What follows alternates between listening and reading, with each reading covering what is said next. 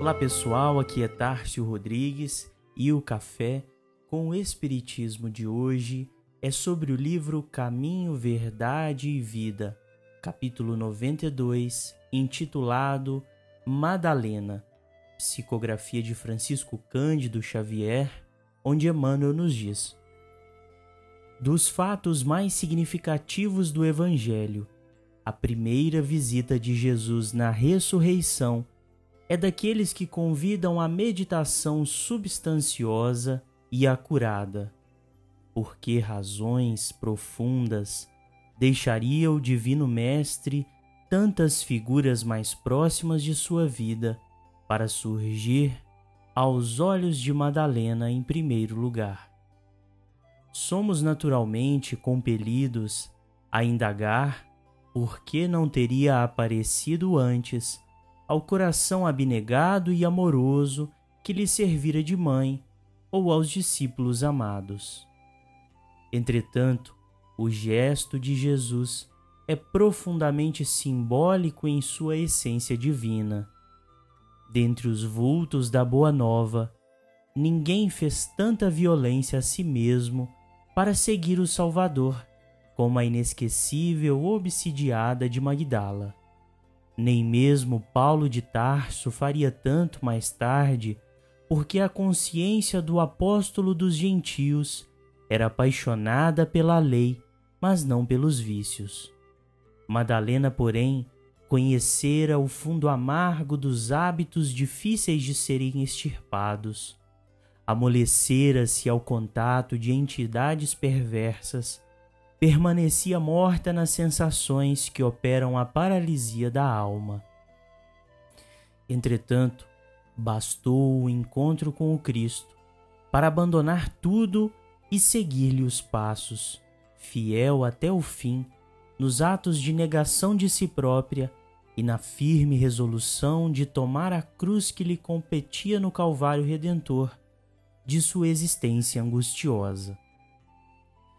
Nesta reflexão, Emmanuel se dispõe a comentar João, capítulo 20, versículo 16, onde relata a aparição de Jesus para Maria Madalena, que o reconhecendo, chama-o pelo título de mestre, partindo para anunciar que o Cristo estava vivo.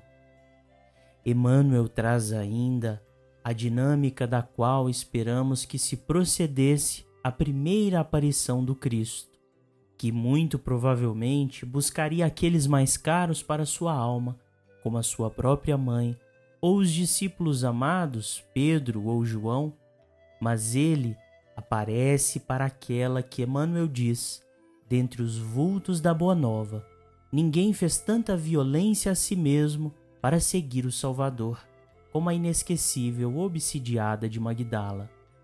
Maria Madalena, portanto, se constitui entre as maiores transformações íntimas das figuras evangélicas e, simbolicamente, é portadora da mensagem de vida eterna contida na primeira aparição do Cristo após a crucificação. Humberto de Campos, no capítulo 20 do livro Boa Nova, nos traz fala de Jesus a Madalena que diz: Somente o sacrifício contém o divino mistério da vida. Viver bem é saber imolar-se. Acreditas que o mundo pudesse manter o equilíbrio próprio tão só com os caprichos antagônicos e por vezes criminosos dos que se elevam à galeria dos triunfadores? Toda luz humana vem do coração experiente e brando dos que foram sacrificados. Um guerreiro coberto de louros ergue seus gritos de vitória sobre os cadáveres que juncam ao chão. Mas apenas os que tombaram fazem bastante silêncio para que se ouça no mundo a mensagem de Deus. O primeiro pode fazer a experiência para um dia. Os segundos constroem a estrada definitiva na eternidade. Madalena sai da completa perturbação para o apostolado com o Mestre entre os vencidos do mundo. Reparte a esperança da eternidade meio à dor do vale dos leprosos, até que ela mesmo se imole da doença desfigurante. Guarda a fidelidade a Deus até o fim e é recebida pelo próprio Mestre, que neste mesmo capítulo do Boa Nova diz: Maria, já passaste a porta estreita, amaste muito, vem, eu te espero aqui. Reconheçamo-nos detentores das decisões mais importantes de nossa jornada. Onde estivermos, no extremo da dor ou perturbação, o chamado da felicidade pelas vias da transformação com o Cristo. Nos descerra os véus da morte para a contemplação da vida eterna junto ao próprio Mestre.